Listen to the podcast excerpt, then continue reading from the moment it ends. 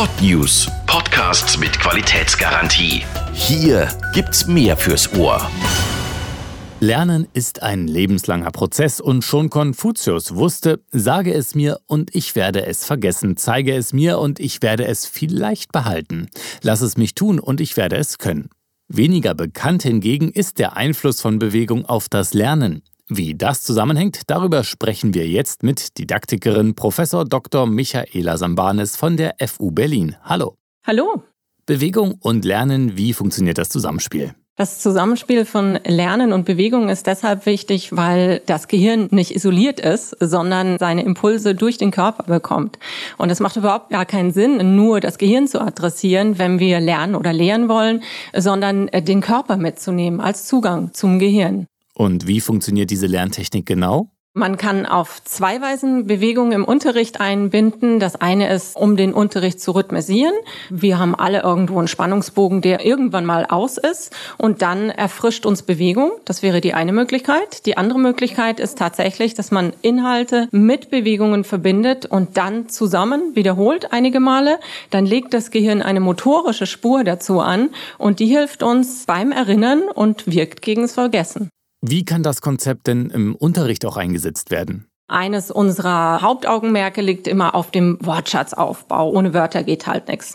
Und wenn ich jetzt neue Vokabeln einführe als Lehrkraft, dann habe ich so die traditionelle Methode, wo ich die vorsprechen, nachsprechen lasse. Aber hier dann Bewegung reinzugeben und zu sagen, Mensch, wir wollen uns jetzt merken, Christmas is approaching. Und dann mache ich dazu eine Handbewegung, die dieses approaching, es kommt herbei, es ist bald da, verkörperlicht. Da passiert was ganz anderes im Gehirn, als wenn der Lehrer das nur erklärt und die Schüler nachsprechen lässt. Woher kommt die Methode? Die stützt sich auf neuere Befunde, einmal aus der Neurowissenschaft und der Psychologie. Dann nennt sich das Embodied Cognition. Und wir in der Didaktik, wir forschen auch dazu. Dann nennen wir das Embodied Learning.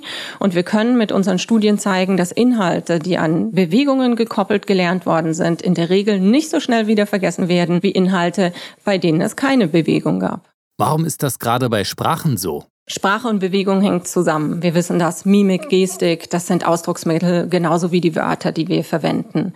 Ein Beispiel dazu, was passiert, wenn man keine Bewegung bei Sprache nutzen darf. Setzen Sie sich mal auf Ihre Hände und dann erklären Sie jemand anderen, wie man Schuhe bindet. Sie werden sehen, das wird unglaublich kompliziert und das wird auch sehr hölzern. Da fehlt einfach diese körperliche Komponente. Und wie können Eltern die Technik des Embodied Learning nutzen? Zum Beispiel im Hausaufgabenbereich, den Kindern klar machen, ihr braucht auch mal eine Pause zwischendurch. Setzt euch konzentriert hin, arbeitet, aber dann steht auf, bewegt euch unbedingt. Kinder bewegen sich heutzutage sowieso ganz oft nicht mehr genug.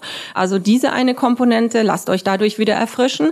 Aber auch die andere Situation, die wir, glaube ich, alle kennen, dass etwas nicht ins Hirn rein will. Ich muss das lernen, aber es klappt einfach nicht. Dann sich hinzusetzen mit seinen Kindern, zu sagen, okay, welche Bewegung könnte denn hier dazu passen? Und lass uns das mal ein paar Mal dann einfach zusammen mit der Bewegung wiederholen. Das kann wirklich Wunder wirken. Professor Dr. Michaela Sambanis von der FU Berlin. Vielen Dank. Gerne. Mit Bewegung zu mehr Wissen klingt nach einem guten Prinzip. Nachzulesen im neuen Buch In Motion Theaterimpulse zum Sprachenlernen, erschienen bei Cornelsen und ab sofort im Handel erhältlich. Eine Produktion von Podnews. Mehr fürs Ohr. Viele weitere Podcasts auf podnews.de.